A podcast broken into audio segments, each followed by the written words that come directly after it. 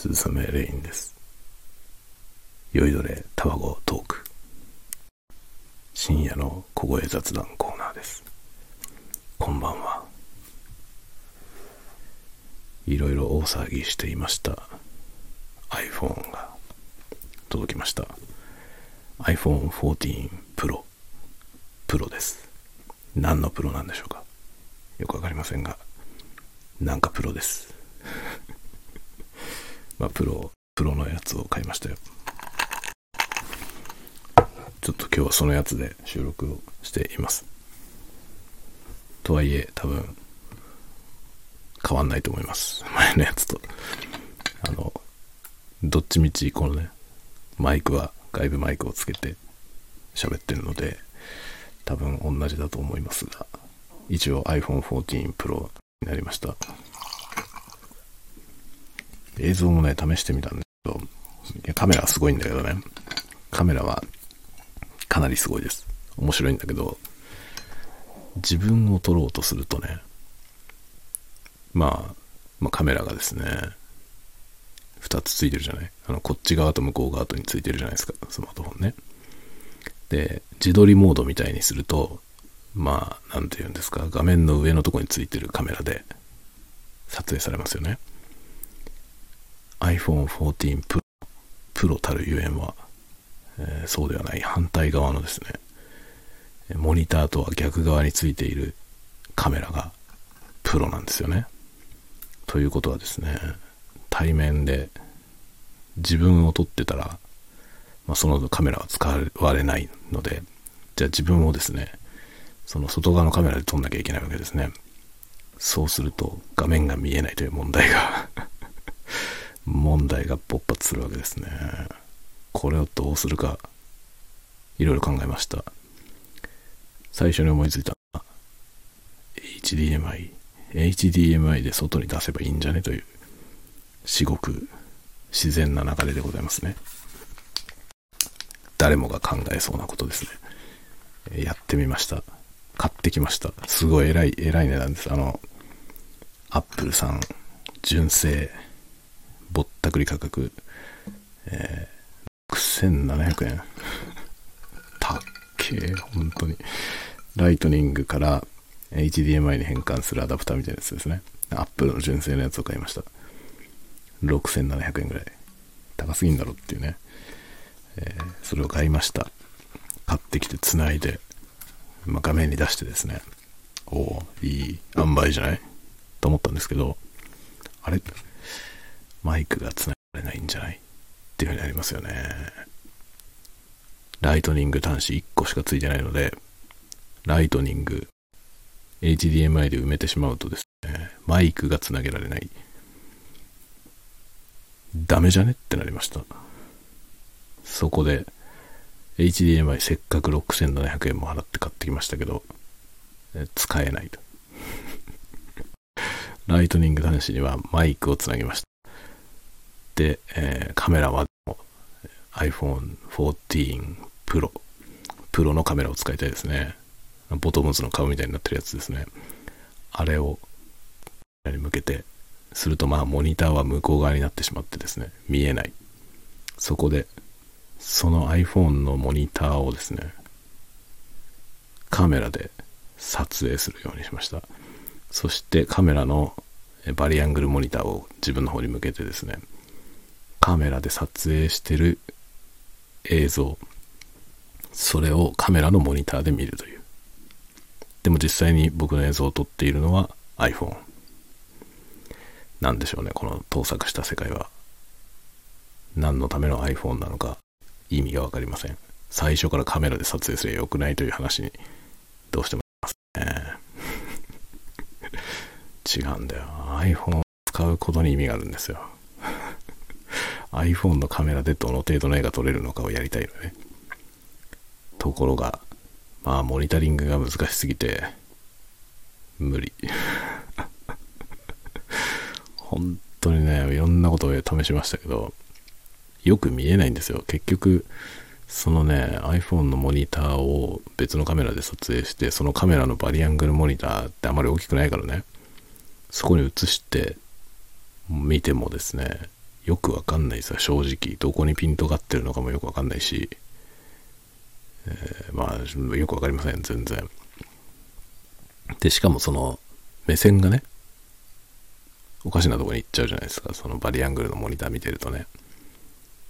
しかもカメラ離れたとこにあるからね、その iPhone で撮影してるその iPhone をカメラで撮影してるみたいな変な状態なんで、まあ普通にカメラで直接撮影するよりもバリアングルモニターが遠いんですよね。で、まあ目線が変な風になるでしょ。で、なるべくカメラ目線にしようと思うと、モニター見えないでしょ。どうすればいいんですか、これ。この問題を解決しない限りはどうしようもないような気がしますね。で、一応今日ね、やってみたんですよ。やってみたんだけど、まあね、うん、いまいちでした。音も良くないし、まあ、音の方はね、単に、単に失敗したというか、うん、難しかったですね。まあ、iPhone を、なんていうんですか、三脚にホルダーみたいなやつをつけて iPhone を設置してですね、で、その手前側にマイクを設置して、まあ、やるわけですけども、距離感がつかめなくてひどいことになりましたね。うまくいきませんでした。で、まあ、映像の方もですね、後で再生してみたら、まあ、近すぎるんですね。ちょっと近すぎるんだろうっていうことで、ダメじゃねってことになりまして、まあ今日撮ったやつは全部ボツ。結構こう1時間頑張ったんですよ。まあ全部ボツですね。えー、まともなものは1個も撮れませんでした。カメラはすごいですよ。カメラはすごいんだけど、使いこなすのが異様に難しいですね。あの、自分を撮んなきゃいいんですよね。まあ子供とか撮ったらめっちゃよくって、すごく良かったです、カメラ。これはもう iPhone 14買うんだったらプロじゃなきゃダメじゃないっていうぐらいにすごいですね。だから正直なところ、あの、iPhone でね、あの、動画の撮影、まあ、特に動画ですね。特に動画の撮影を、すごいいい、いい画像でというかですね、なんていうの、今までの iPhone では撮れないようなね、その動画を撮りたい。という欲求のある人は iPhone 14 Pro はものすごく大きな満足をくれると思います。でも、別にスマホにそういうのを求めてないんだよね。っていう人、まず大多数の人はそうだと思いますが、そういう人はですね、スルーでいいんじゃないかと いいんじゃないかなと思いますね。iPhone 14って正直なところ、そのプロに乗ってるカメラがすごいですね。ものすごいけど、それ以外は微妙です 特に、なんだろう、12以降、12、13あたりを持ってる人は、別に14買う必要ないんじゃないかと思いますね。僕10から乗り換えたけど、iPhone X ですね。10から14に乗り換えましたけど、14 Pro だからこそのね、プロだからこそすごい満足してますけど、これプロじゃなかったら別に大したことねえなっていう、そのね、点でよくね っていうぐらいのもんですね。なんかね、プロセッサーとかね、速くなってるらしいですよ、CPU。でも正直ね、iPhone にそんな重い作業しないじゃない。iPhone で俺は 3DCG を動かすでみたいなことはしないわけで、別に CPU がそんなすごいかどうかってわかんないんですね。正直なところ、正直なところ iPhone X と比べてね、10から見たら多分14 Pro って、プロはなんかすごいでしょ？CPU 相当差があると思うんですけど、正直 CPU の差は何も感じませんね。カメラがすげえっていうことだけはすごいと思いますけど、CPU が速いかどうかは正直わかりません。そんな重い作業しないので。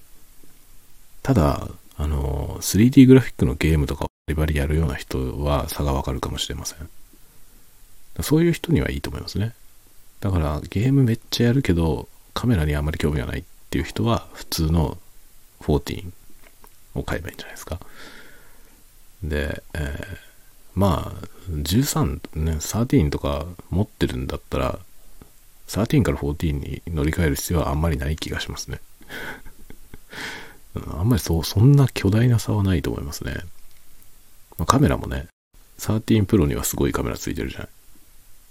13がプロじゃなかった人は14 Pro に変えるっていうのはいいと思います。とても。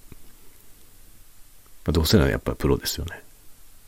でもプロはカメラがすごいだけなんで、他もすごいかもしれないけど、正直わかんないんで わかんないんで、カメラにこだわりがあるというかね、カメラを楽しみたいと思ってる人じゃないと、あんまり満足を得られないような気がします。カメラはとにかくすごい。めちゃくちゃ面白いです。めっちゃすごいことできるんじゃない？これと思い思いますね。ただね、個人的に非常に微妙なのは、あの、今までね、僕が使った iPhone X は、写真撮るときにね、普通のフォトっていうのとスクエアってのあったんですよ。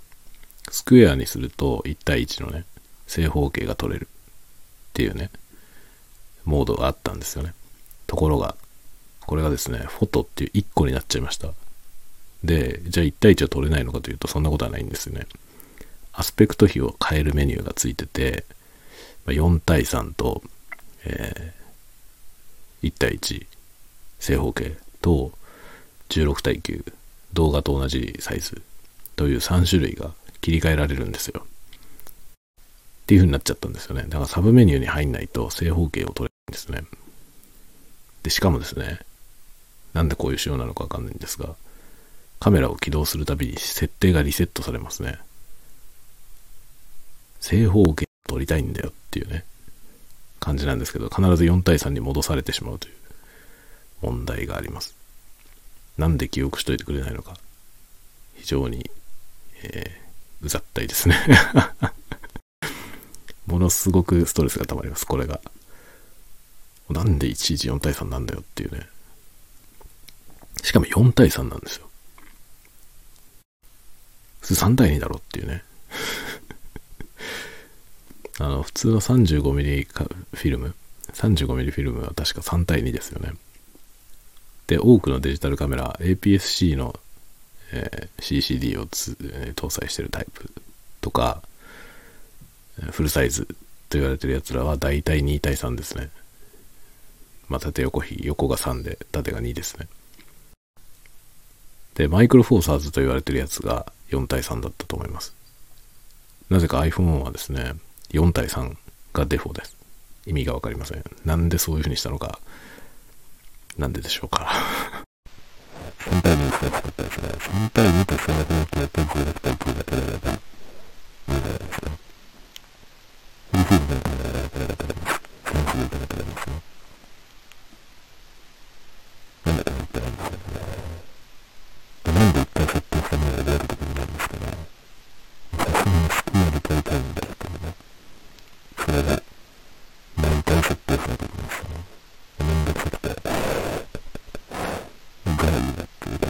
でですね、ダメなですね、ダメだって。その後何としてやらなくていただいてですね。当たり前ダメだった、その後のダメがないと思うんですけど、設定にどういうことやらないといけませんね。そんなんするのに、使いづらいですね。ねえ。ただ、長い設定に全部だけのこれ長いんですよ。どうするたびに。なんで覚えてくんないのか。えー、本当にね。で、動画の方はですね、ビデオっていうモードと、まあ、今まで通りスローモーションとか、タイムラプスあるんですけど、もう一つシネマティックというのがありました。それはもしかしたら13とかにもついてるかもしれませんが、僕は初めて見ました。シネマティックというやつ。これがすごい。あの iPhone のね、プロに出るカメラ。あれを駆使して、まあ、要するに距離を計算するんですね。画像の中のね、距離、まあ、デプスマット、まあ、僕らの、僕は 3D の CG の仕事をしてるんですけど、CG の世界ではデプスというね、その奥行き情報を、まあ、グレースケールで出したりするんですけど、奥行きを、まあ、計算してるわけですね。カメラ、まあ、カメラを3つにしたことによって、そのね、3点の示唆を使って、まあ、距離を測ることができるんですね。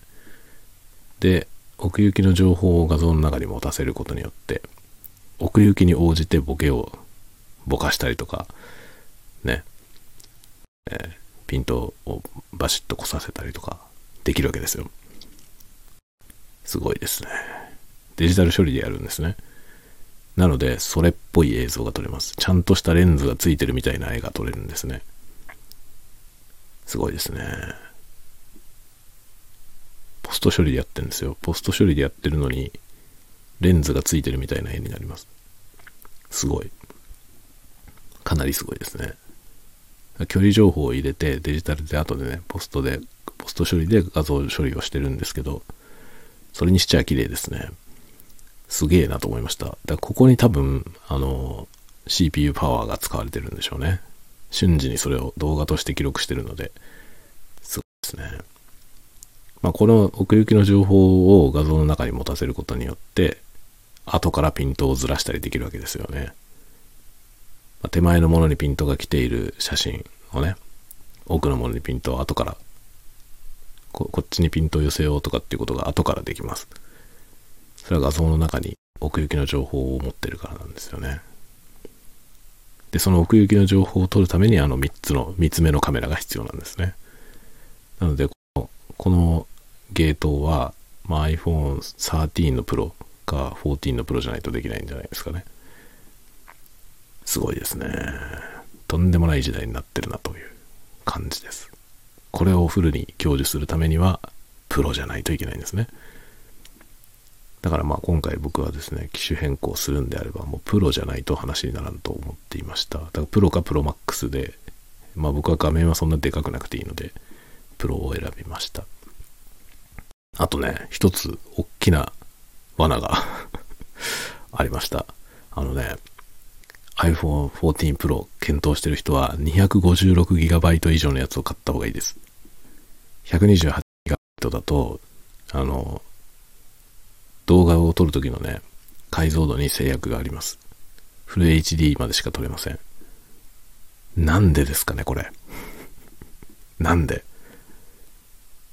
搭載してるストレージ容量によって 128GB だと 4K は撮れないんですね。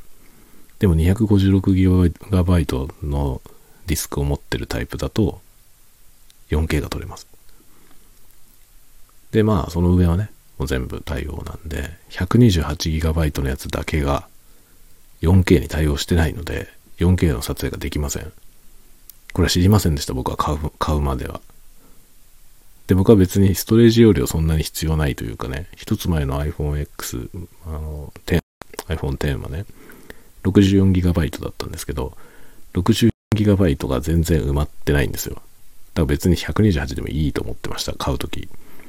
でもうちの奥さんが256にするって言って、で、どうせだからあんたも256にしなよって言われて、まあ値段差、ちょっと値段差あるんですけど、まあ48回払いだしね。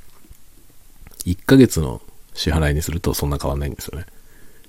じゃあまあいいかと思って、じゃあ高い方でいいかと思って256にしたんですけど大正解でした。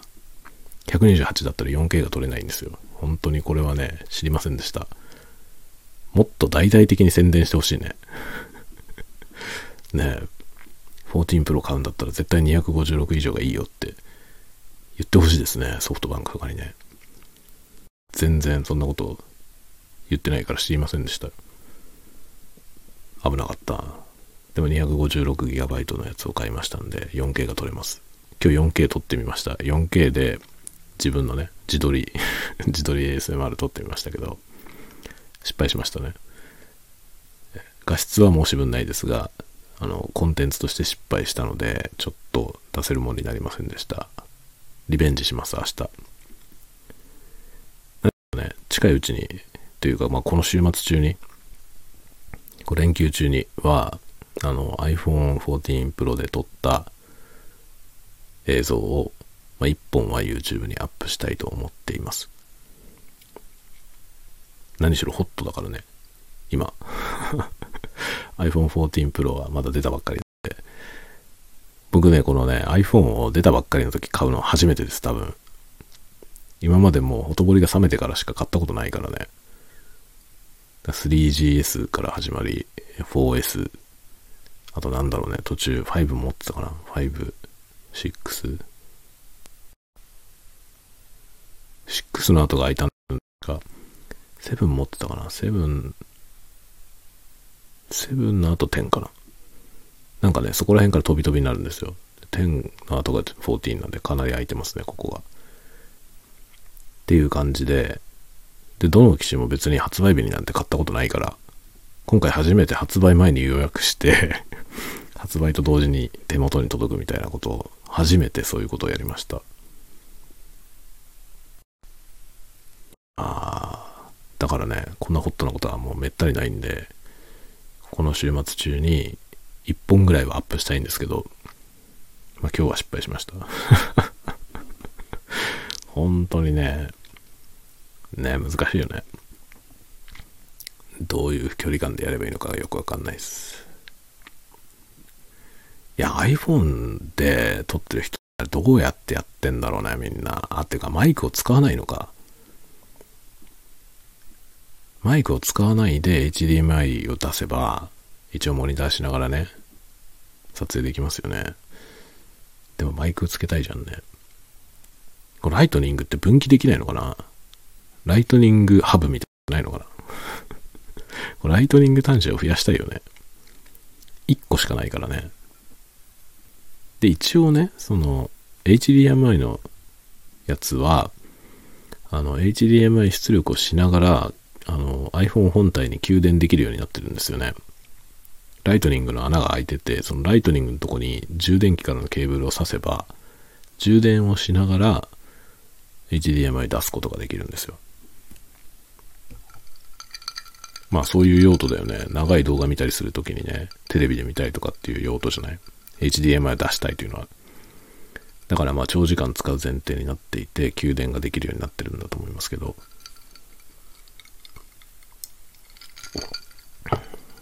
そのね、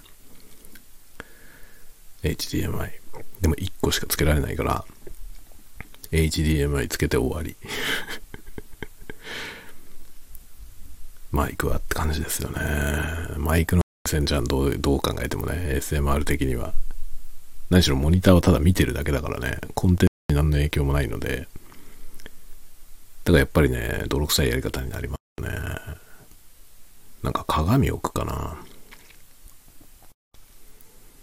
何しろね、その自分がどのように撮られているのかがわかんない状態、そのモニターが見えない状態っていうのってめちゃくちゃ難しくて、でなかなかやってさ、全然ダメだったりすることもあり得るじゃない？例えば、顔が全部映ってないとかね。どんな風に映ってるか見えないから。だからやっぱモニターしながらは見たいですよね。そのモニターをどうやるかっていう問題なんだよな。今日は変な泥臭いやり方でやりましたけど、カメラで撮影するっていうね。いつも、あの、自分を撮っているカメラですね。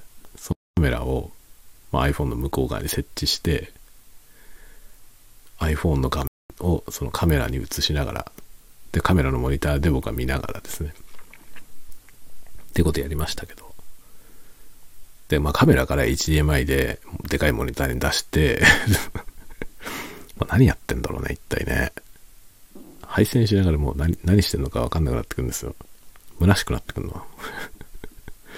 これ一体何やってんだろうな、みたいな。こんな手間をかけてやる意味あんのかなっていうね。意味はないんですよね。結局のところ、その、じゃあそのカメラで撮ればいいじゃんっていう話になるんだよね。で、普段そうやって撮ってるわけでね。でもね、iPhone で撮りたいじゃん。いや、iPhone ほんとこれなんとかしてほしいよね。この、GoPro みたいにさ、あの、外側、背中側にモニターつけてほしいね。GoPro ってそうなってるんですよ。GoPro って、あの、カメラね、ちっちゃいカメラあるじゃない。あれってレンズ側のね、あれはその、なんていうの、モニター側にはカメラついてないから、まあ、iPhone みたいにそのモニター見ながら自撮りするモードはないわけですよ。カメラはもうその表向きのやつしかないからね。なんだけど、そのね、表向きのレンズがついている側にモニターがついてるのよ、ちっちゃいモニターが。で、自撮りするときそっちのモニター見ながらできるんですよ。これすごいよね。Vlog カメラみたいな感じ。それのもう超コンパクト、コンパクトなやつですね、GoPro。GoPro はよくできてますよ、とても。GoPro みたいなあのモニターをさ、iPhone の背中側につけてほしいな。そしたらあのスーパーカメラを使いながら自撮りできるじゃんね。あとね、やる方法としてはあれですね。あの、ミラーになってるケースをつける。iPhone ケースをね、そのミラーになってるやつをつけて、そのケースに自分の顔を映しながら撮影すると、まあ映ってる絵とは微妙に違うけど、いい感じのものは、まあ見えるよね、一応ね。ねえ、このね、自撮りするときモニターをどうするか問題はかなりでかい問題ですよね。これをいろいろ考えなきゃいけないですね。課題です、これが。てかね、多分めんどくさくて、最初だけ iPhone でね、iPhone 14 Pro で撮ったよっていう動画1本撮ったらもうやんないと思う。そんなことしないで普通にカメラで撮った方がずっと楽だよね。iPhone のカメラね、すごいからなんか、なるべく活用したいと思いますけどね。まあ iPhone で撮影するそのローファイみたいなやつ、ローファイ ASMR みたいなやつって、一応ニーズがあるんですけど、ニーズはあるんだけどさ、ローファイの方手間かかるっていうのはなんか本末転倒だよね。ローファイを撮ろうとするとそっちの方が手間かかるんですよってね。本当はスマホ1台で撮った方がお手軽なはずなのにさ、お手軽じゃないんだよ、全然。そこんとこがね、なかなかですよね。とかかんとかなんとかかんとかをいろいろ考えながら、えー、ぐだぐだぐだぐだといろいろやっておりますよ。楽しいですね。もうこういうのはね、あのー、すんなりうまくいかないから楽しいという要素ありますね。趣味のもんって割とそうですよね。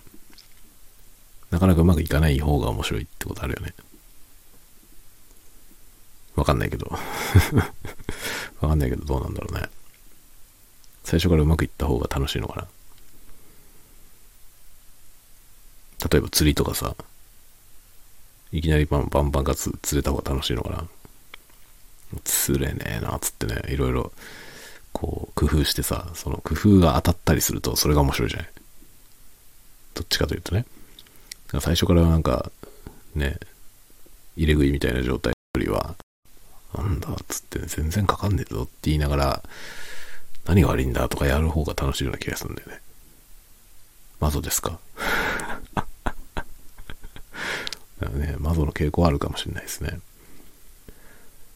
いやー、そんなわけで、ちょっとね、iPhone 14 Pro で、どうやってもっと簡単に動画を撮るかっていうことをもうねずっと考えてるよ。夕方からこっちずっと考えてる。でまあ HDMI のねやつも買ってきたからあれも活かしたいよね。せっかく6700円もしたからね。なんとか活かしたいけどライトニング1個1個しかないからマイクつけたら使えない問題はもう致命的です だからなんか収録するときに HDMI に出すのっていうのはもう使えないね。かといって、じゃあ何 ?YouTube 見る？結局 YouTube 見るだけだろっていうさ、それをね、HDMI に出す、出してみるの？っていう話になるよね。僕大体でも YouTube って ASMR しか見てないし、ASMR の時にベッドのとこで見てるから、HDMI とかいらないんだよね iPhone の画面で十分なんですよね。なんとも言えないね。なんとも言えないです。本当に。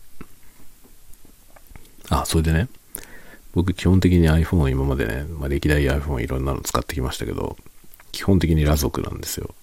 ケースつけないし、フィルムも貼んないんですよね。なんですけど、今回初めてフィルム貼ってみました。ブルーライトカットのやつ。をちょっと貼ってみました。いくらだったかな ?3000、3000円以上しましたね。3400円ぐらいした。高いね。ねえ、でもね、なんかまあ、ブルーライトカットは欲しいかなと思ったんで。寝るときに見るからね、寝るときに ASMR 見るんで、なんか、ブルーライトカットがついてた方がいいだろうなと思ってね。それだけ貼りました。まあ、でもケースはつけないし、カメラ側のなんかほぼフィルムみたいなやつも貼りません。むき出し。って感じですね。もう今日ね、早速なんかホルダーみたいなやつにつけてさ、三脚につけたりとかなんかしてたら、結構その縁、エッジのとこはもうなんかね、汚れまくりになりましたね。汚れてるというか、まあ、若干傷傷もついてるような気がするけど。まああんまり気に気にしない方向ですね、僕は。道具なので スマートフォン道具だと思ってるので、まあ傷だらけでも何でもいいやっていう感じで使ってます。まあ、というわけでね、今日はそんな感じですよ。iPhone 14 Pro が届きましたんで、それを使っていろんなことやってます。まあ今のところ、今のところというかまあ、うん、今のところ満足だったらずっと満足だと思うけど、満足ですね。まあ、カメラがいいよ。カメラがとても面白いんで、これは僕にとっては満足です。まあ、カメラがを求めて買ったからね。うん。だからそこがいいので、まあ満足ですね。ただ、まあそのカメラで自分を撮るのは難しいということだな。ここをどうにかしたいですね。まあそんな感じでございます。スタンド FM は普通に移行も簡単にできました。なので、これも iPhone 14 Pro で収録してます。正直多分スタンド FM については何にも変わんないと思いますけどね。機種が変わったところで。まあ、本体のマイクはもしかしたら良くなってるのかもしれませんけど、本体のマイク使ってないから、正直多分わかんないですね。変わんないと思う。が多分カメラも駆使して、あの、レポートみたいなの iPhone14 ここがいいよみたいな話を、まあ、ノートで書こうかなと思ってます。なんかどっかすごい音の車が走ってるな。はい。というわけで、今午前2時28分。夜更かしが過ぎますね。いや、いろいろ苦戦して、うん、撮影したりなんかしてたから遅くなっちゃいました。もうこれから寝ます。で、まあ僕、暦通り明日と明後日が連休なんで、ちょっとね、連休中に ASMR をなんとかしたいですね。iPhone で撮影するのをなんとかしたいと思ってます。頑張るよ。ではでは。ではではではではではではではでは。おやすみなさい。おやすみなさい。おやすみなさい。